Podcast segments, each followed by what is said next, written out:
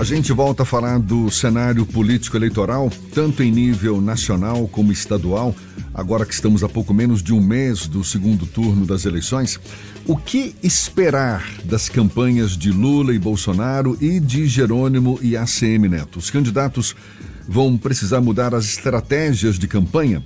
Quem tem mais chances de vitória? É sobre estes e outros assuntos que a gente conversa agora com o cientista político Cláudio André, nosso convidado aqui no Issa Bahia. É um prazer tê-lo aqui conosco, Cláudio. Seja bem-vindo, bom dia. Bom dia, Jefferson. Prazer, enorme satisfação conversarmos nessa manhã. Maravilha. Cláudio, é, vamos começar pelo cenário estadual. Aparentemente, Jerônimo está numa situação mais confortável. Ele que está sempre linkado né, com o nome de Lula, Lula agora concorrendo no segundo turno.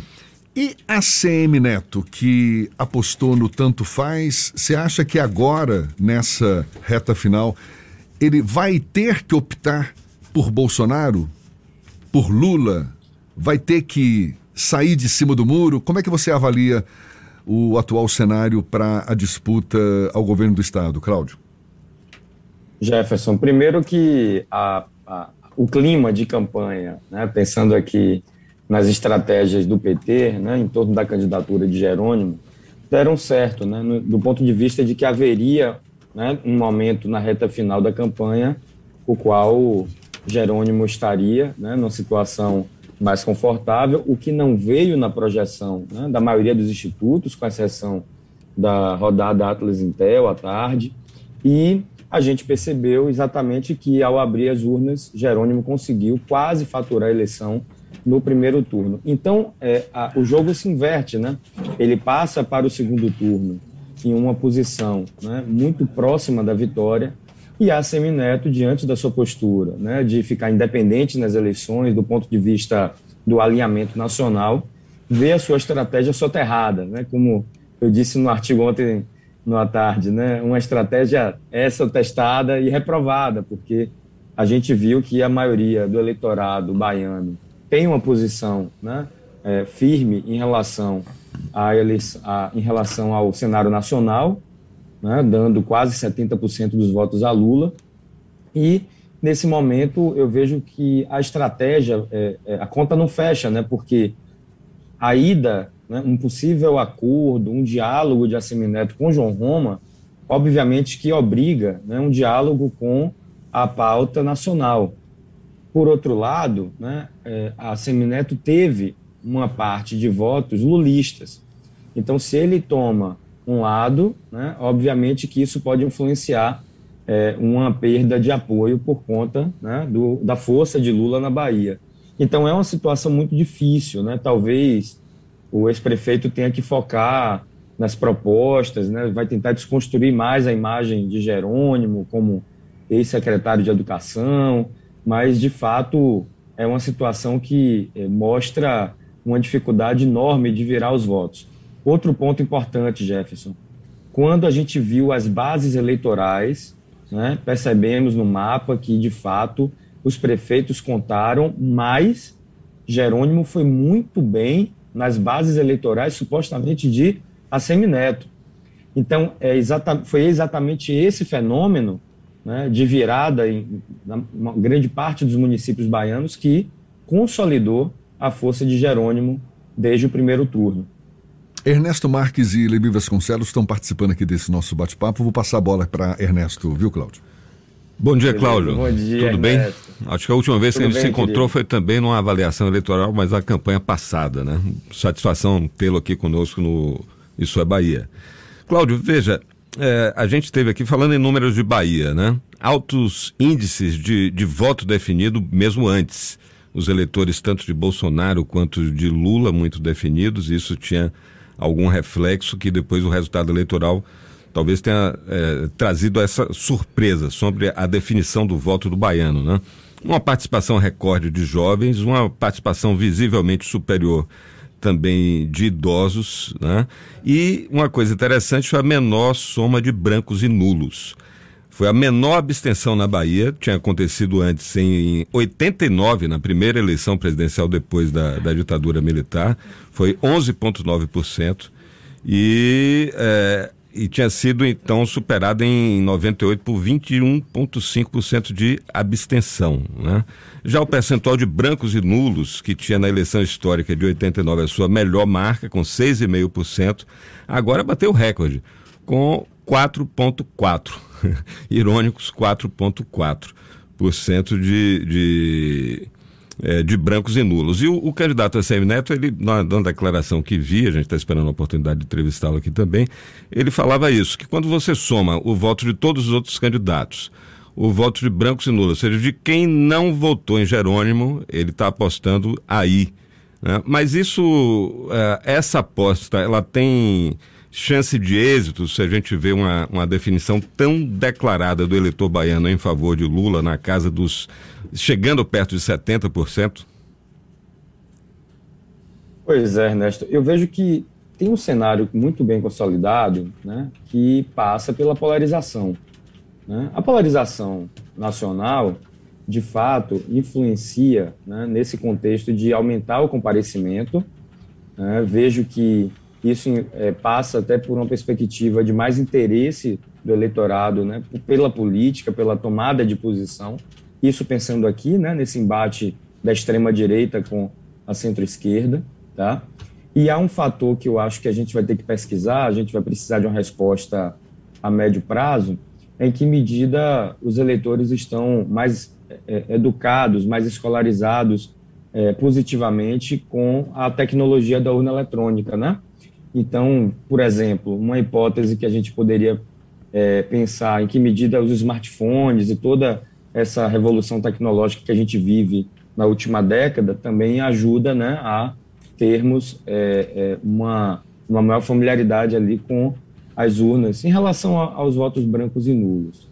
É, eu, eu vejo que essa estratégia né, pensada é, por Assemineto é, se, se torna muito difícil porque quando a gente tem um candidato a presidente com a força que estabeleceu na Bahia e entendendo que ele também está no segundo turno, né, isso, isso acaba de alguma forma determinando um voto casado e é, como a gente teve a maioria dos municípios votando em Lula e Jerônimo, a gente tem uma tendência que nessas bases eleitorais haja uma margem para aumentar a votação né, nos favoritos, né, pensando aqui do ponto de vista hegemônico né, e, e, do comportamento eleitoral que pode ampliar a vantagem. Então, eu vejo um cenário muito difícil.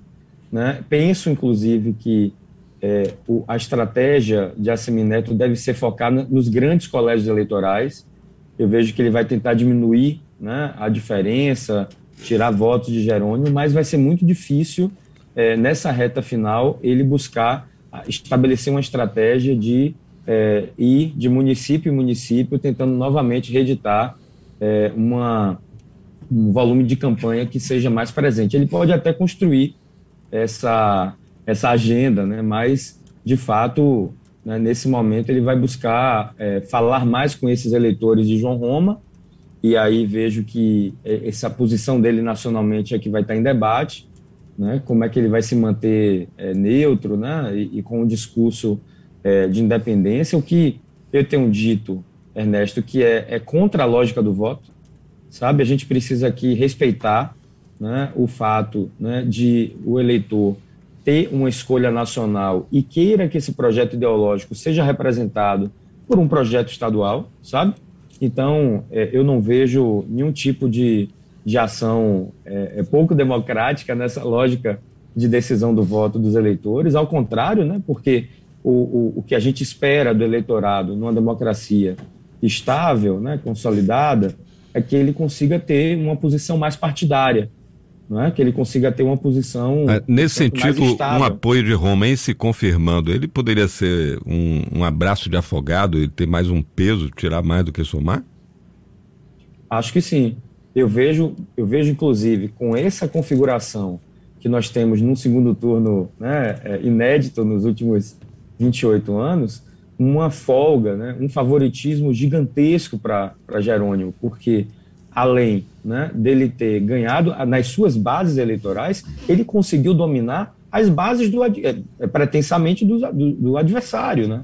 Então, de alguma forma, né, com essa força de Lula e a coincidência de termos o segundo turno né, nas eleições presidenciais, isso pode levar né, a um fôlego ainda maior né, de Jerônimo, o que com certeza será medido pelas pesquisas, mas é um cenário muito difícil, né, como colocado e como a gente já entendia né, que seria. Claro. E aí, voltando para uma análise é, regressiva, vejam é, o quanto, por exemplo, o senador Otto Alencar foi, foi cor, é, correto na sua análise de que ele não deveria ser candidato a governador, exatamente pela força de Lula, pela associação com o 13, né, com o PT, com o Partido dos Trabalhadores. Então, essa a, a estratégia pensada pelo grupo governista, ela de fato foi confirmada nas urnas. Cláudio, Levi Vasconcelos quer fazer uma pergunta para você também. Cláudio, Oi, mestre. Oi, Levi. Como é que está você, amigo? Sempre lhe vendo, sempre lhe querendo bem, sempre lhe respeitando e por conta disso, como você é uma pessoa muito preparada, muito inteligente, né? muito qualificada, me diga uma coisa que é o que a Bahia toda está querendo saber. Se você fosse conselheiro de ACM Neto, você diria para ele para fazer o que nessa circunstância? que saia justa. Olha, vamos lá, hein? Eu acho que nessa circunstância, como está colocado, eu penso que ele deve focar né, nos grandes colégios eleitorais. Penso que ele deve rever essa posição, né, por exemplo, é, é, colocada né, do tanto faz. Né? Ele deve talvez baixar a bola em relação a, a ter uma posição de, de entender que o, o eleitor tem essa legitimidade e penso que o essencial seria focar na desconstrução, né, é, é, numa perspectiva democrática, obviamente, né, na desconstrução do adversário a partir do embate de propostas, de ideias. Eu vejo que isso né, sairia ganhando, com a democracia sairia ganhando com mais chances de termos né, um embate mais franco sobre políticas públicas, sobre questões relacionadas a, ao que, de fato, a Bahia né, tem se preocupado nesses últimos meses.